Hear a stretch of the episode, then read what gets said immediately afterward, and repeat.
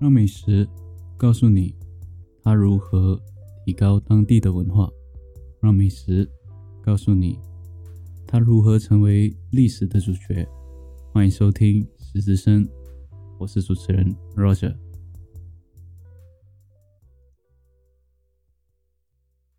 Hello，我是主持人 Roger，欢迎收听《十声》。今天我们要说最近的情况哦，因为最近情况呢，就是新年嘛。然后我也有为了这道料理来做一个准备，嗯，算是煮一餐给我的亲戚朋友试吃哦。而这道料理呢，相当的成功哦，因为基本上受到蛮多的赞扬，而且觉得这道料理相当的入味。那这道料理是什么呢？这道料理就是我们今天的主题哦。就是关东煮哦。说到关东煮，其实，在一家人里面，我可以做出这个料理给大家分享，是相当的开心。再加上得到家人们的肯定，认为这道料理其实真的是很入味。顺便来提一下我最近的状况，因为最近新年的关系嘛，所以。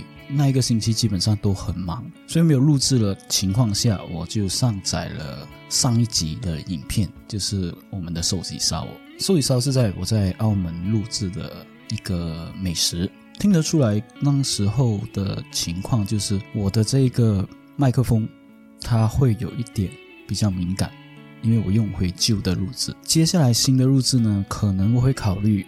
重新再录制一遍所有的美食或者所有的录制的情况，让观众有更好的声音的体会。所以，我们话不多说，我们来开始料理先吧。说到关东煮，关东煮我们不得不用回上一集的那个寿喜烧。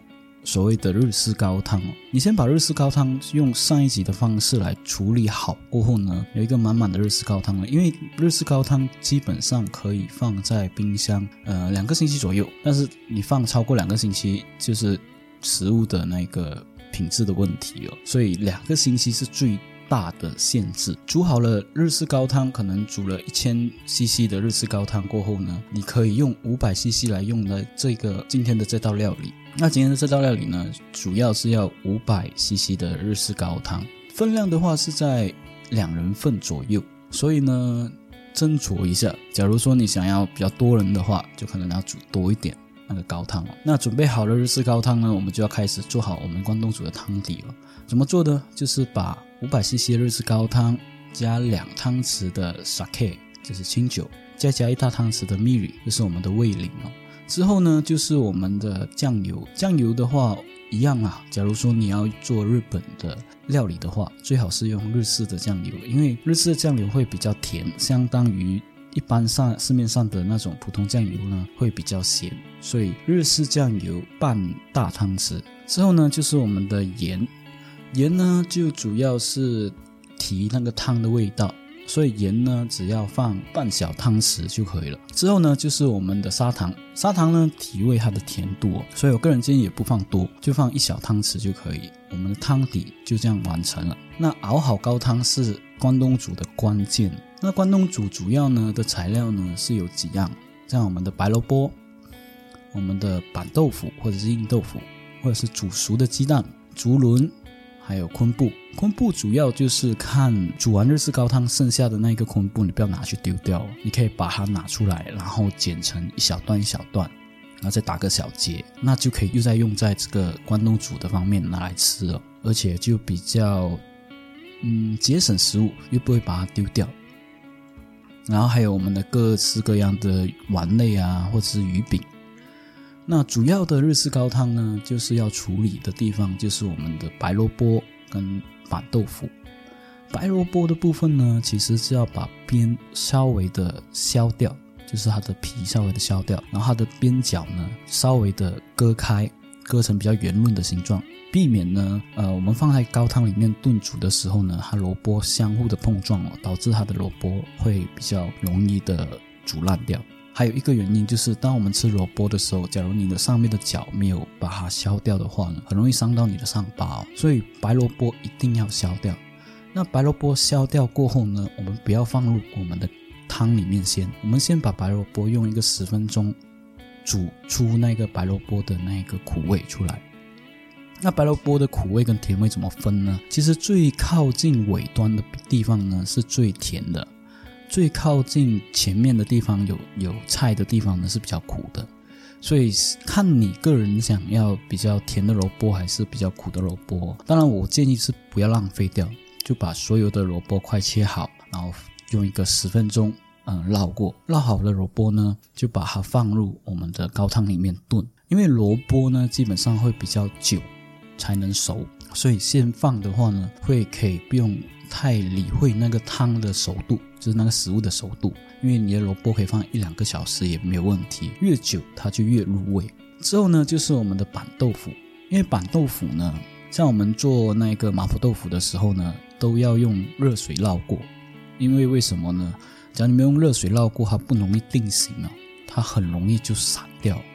所以一样，当你煮萝白萝卜的时候呢，把你板豆腐也放进去。之后就是我们的煮熟的鸡蛋。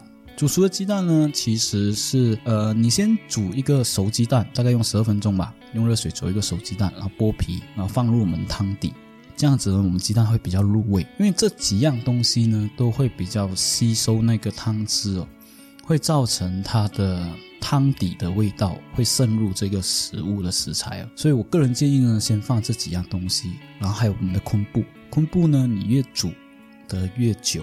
它的味道越入在这个汤味，再加上昆布本身呢越软会比较好吃，所以昆布是可以先放的。放入这些材料过后呢，就是要处理我们的另外的材料。当然，假如说传统上意义上的关东煮呢，是有福袋跟这个高丽菜卷。我个人建议，假如说你有很多的时间的话，你可以处理福袋的话，当然是最好。假如说没有这么多时间，你想要很快的料理好这道料理的话呢，其实差不多就完成了。那福袋跟高丽菜卷呢，要另外的去呃处理。当然，你假如说在市面上能买到已经做好的福袋的话，是最好了。就跟鱼饼跟丸子一样，一起可以放进去。但是，假如说没有的话呢，你也可以自己去做出一个福袋。怎么做呢？呃，主要就是用油豆腐两个，然后香菇一个，然后白年糕，就是自制的白年糕，然后还有就是我们的青葱啊，切一小段。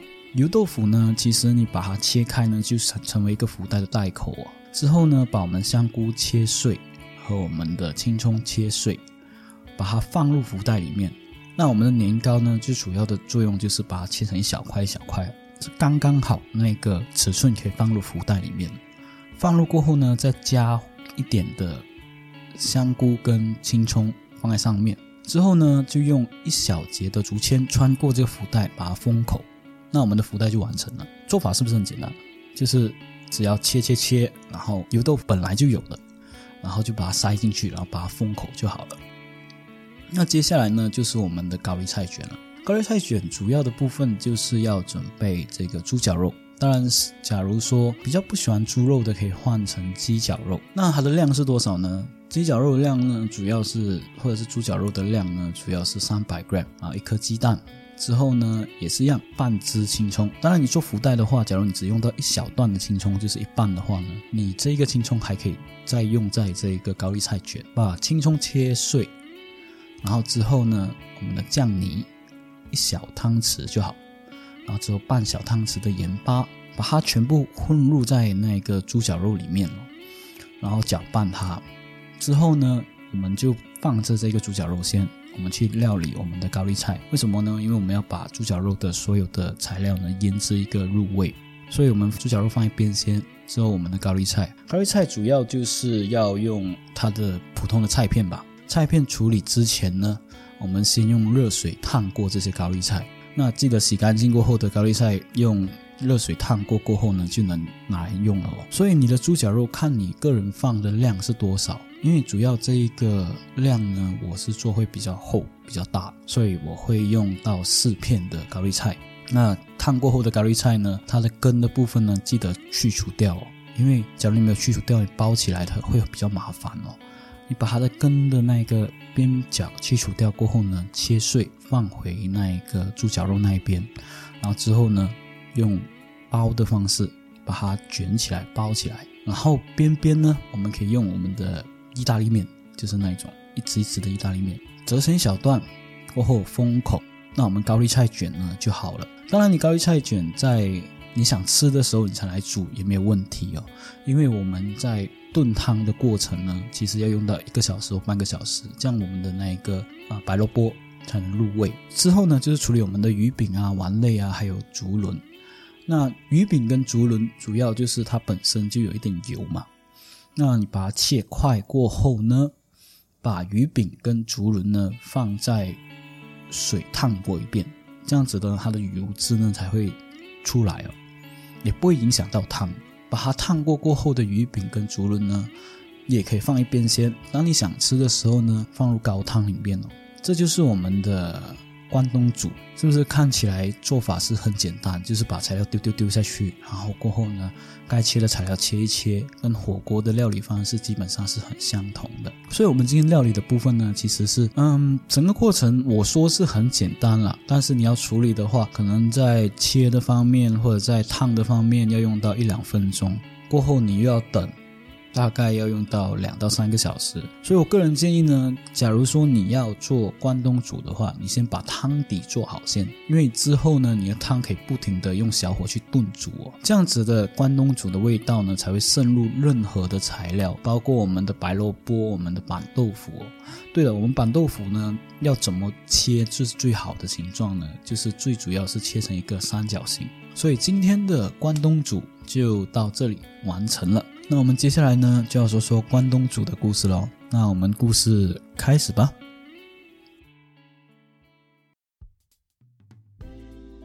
那我们先来说说关东煮的故事跟来源。关东煮本名叫做 Oden，是来自于关东地区的一个料理。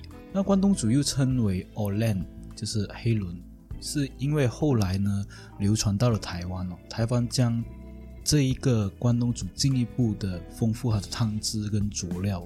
而且营养也很丰富。制成一格过后呢，关东煮的名字呢，慢慢形成了台湾的台语 Orland。当然，它诱人的香味会让你在日本、韩国甚至马来西亚也可以看到关东煮的身影哦。嗯，马来西亚的关东煮基本上是有放一些东央，所以它跟意义上的关东煮也有一点点的改动。关东煮除了可以拿来配饭以外，它也是相当于是一个蛮不错的小吃哦。有说有关关东煮呢，它是来自于一个叫做味增甜乐的东西哦。而味增甜乐是什么呢？味增甜乐是类似一个豆腐，然后放上味增在上面，然后去烘烤。后来呢，日本人呢用了这一个叫做煎鱼汤来取代味增哦，将关东煮的。方式呢发扬光大，跟一般的锅料理不同，关东煮的做法会比较简单哦。材料呢也可以随时放进汤里煮，因此呢，冬天的时候呢，这种料理呢相当的受欢迎。在日本呢，关东煮可以在便利商店购买，或者是路边的小摊可以买来吃。那说到配料方面呢，其实关东煮的配料有十几种，嗯，有黄金的墨鱼丸、贡丸，或者是呃鳕鱼卷，或者是刚刚我们提到的那一个昆布。那我们说到关东煮呢，我们必须要提到的就是豆腐田乐。那豆腐田乐是什么东西呢？豆腐田乐，我们先由田乐这个名词来说明哦。田乐呢是最初是一种笛子跟鼓的节奏表演舞蹈，是用来祈求插秧过后的五谷丰登哦。那田乐的名字呢是源于豆腐的形状哦，豆腐切成板块状，然后再串起来烤。就称为了田乐豆腐。田乐豆腐所用的豆腐是奈良时代的有一个中国的和尚带来了日本，但没有明确的记载哦。豆腐最早出现于日本是在一一八三年哦，那时候的奈良春日大神社道长的日记中呢有记载最早的记录。不管怎样，可以说豆腐呢在日本呢是在奈良时代跟平安时代之间产生的哦，而田乐豆腐呢。据说呢，在四丁时代呢，慢慢传开。当时候呢，他们会把豆腐切成木条状，串起来烤之余呢，还会放上一些辣的味增。像现在我们所看到的，嗯，你可以在 Google 搜寻甜乐，那你可以看到那个豆腐的形状哦，上面有放一些味增去烤。在江户时代一七八二年的豆腐百珍食谱里面呢，有介绍了豆腐甜乐这个东西哦。随后，日本的乌冬面店、鳗鱼店还有丸子店的出现过后呢，甜乐的种类呢增加了豆腐、茄子、芋头，还有魔芋、还有鱼之类的等等。另一方面，在大阪呢，提供了魔芋甜乐，他们是将魔芋和味噌串起来一起烤来吃哦。一直到一八八七年，关东煮开始有它的专卖店哦。而这个创始人呢，将汁水不多的关东煮呢煮成多汁哦，开始销售。而根据地呢就在东京帝国大学附近。当时候呢，就人山人海的买这种多汁的关东煮。过后到了大正时代呢，这种多汁的关东煮呢传入了关西的地区哦。东京的厨师呢把它带到了大阪，区别于味噌的关东煮哦。将这种关东煮呢做了进一步的改善。在一九二三年呢，关东大地震期间，关西的厨师呢又将这种关东煮呢改良成汤厨房的菜单来提供。总之，在上述所说，明治大正时代直到现今，流行的关东煮专卖店相继的开业，关东煮也不断在那个时代呢蓬勃的发展。到后来，从昭和初期到昭和二十年后代呢。关东煮呢，主要是在大排档，还有刚刚所说的关东煮专卖店、糖果店等等可以食用，很少在家里可以吃到。一直到世界大战过后呢，随着经济的复苏，鱼酱产品呢也作为配料放在关东煮里面销售，进入了荞麦面从面条开始销售的时代。之后呢，又推出类似味噌的产品，方便销售，在家里吃关东煮的人呢就越来越多。慢慢呢，关东煮呢出现在不同各式各样的场合。到了一九七九年，便利商店呢就开始贩卖关东煮这个东西了。而关东煮呢，慢慢的变成更为人所知。不止在秋冬季的家里的正餐能吃到，日本的小孩放学呢都会在零食店，甚至呢一些打工人呢吃宵夜的时候都可以吃到这个关东煮。到了一九九零年呢，怀石料理关东煮餐厅呢在东京的马步开业哦。他们会以鲑鱼子淋在精致的美食上面，成为了一个热门的话题。同一时间呢，日本人开始用比较时尚的方式来烹调这个简单的关东煮哦。比如说，他们会把萝卜呢加一些磨碎的山药，使得它的白萝卜呢会有比较好的口感。之后到了一九九八年，位于东京的银座关东煮专卖店呢。开始将关东煮呢加入了西红柿哦，形成了一个叫做蔬菜关东煮的这个东西哦。水果数量一下子增加，甚至尝试放了不同的水果在关东煮的汤头里面。蔬菜关东煮的意义呢，在家里呢也可以延展开来哦。直到现在呢，萝卜跟土豆呢还是主要的蔬菜哦，但是还是有人会尝试放一些西兰花或者不同的蔬菜在关东煮里面。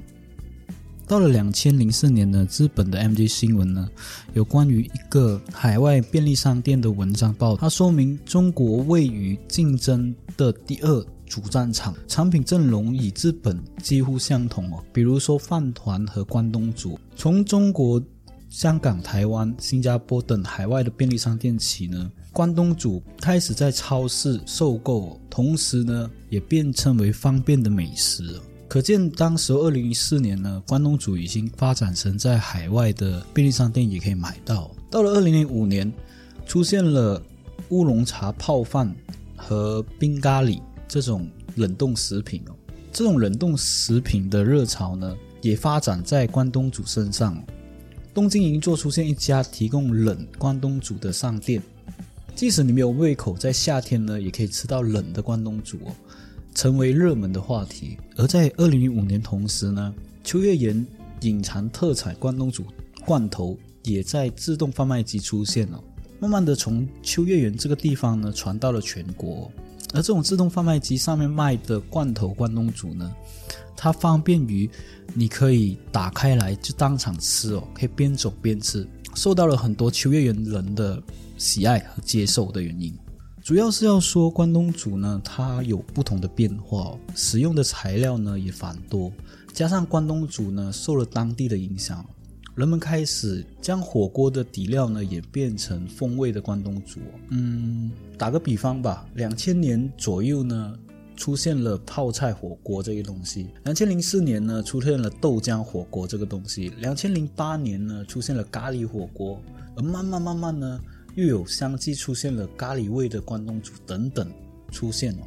所以关东煮呢，它在日本人的形象上，它有不同的变化，而且种类繁多，它也可以有不同的食材去调理出关东煮不同的味道。到了二零一八年呢，东京豆会比寿呢开幕了一间餐厅哦，餐厅的名叫东京关东煮爱情故事哦。主要呢顾客呢会收到关东煮的材料和饮料作为礼物，而且呢店里会尝试呢去帮单身的顾客呢作为一个配对哦。之后呢到了令和时代呢，他陆续开了一些分店，成为了热门的电视剧的取景地哦。在东京奥运会期间呢。奥运村增加了冷关东煮、挂面等，被大众而接受，后来成为了热门话题哦。甚至还介绍了以葡萄酒相得益彰的芝士关东煮和平时多吃一倍的日烧关东煮来推广关东煮这个东西哦。可见日本呢对关东煮的推广呢远远不止于现在哦，甚至在东京奥运会呢，他们还有推广日本的美食为关东煮哦。刚刚我们所说的甜热豆腐嘛，甜热豆腐是在豆腐上烧烤，而慢慢呢变成汤底过后呢，关东煮被取名为玉田哦。玉田的吃法呢，从关东地带传到了大阪、呃关西等地区，因为是从关东传来的炖煮料理哦，所以关西人呢把玉田呢称为关东煮。其实从味道方面呢，玉田的味道会偏咸哦。色泽也比较足，但真正的关东煮呢，是用淡色的酱油来烹调，煮起来的颜色会比较淡，口感会比较偏甜。其实说到关东煮，我们不得不说日本人所爱吃的三大招牌在关东煮里面呢，不能少的就是白萝卜、水煮蛋跟蒟蒻。这三个呢没有呢，就好像麻辣烫里面没有鸭血跟豆腐一样，感觉怎样都不到位。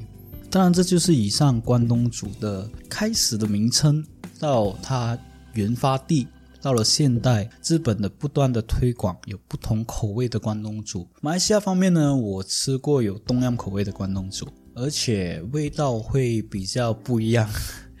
相较于在台湾吃的关东煮跟日本吃的关东煮，味道是不一样的。所以喜欢我的频道的话呢，欢迎你继续收听我的频道哦。我的频道将会不断的更新不同的方式哦，我有试着尝试想要有一点点的改动，但是呢还在计划中。嗯，假如有耐心的观众可以耐心的等一等哦。感谢你的收听，拜拜。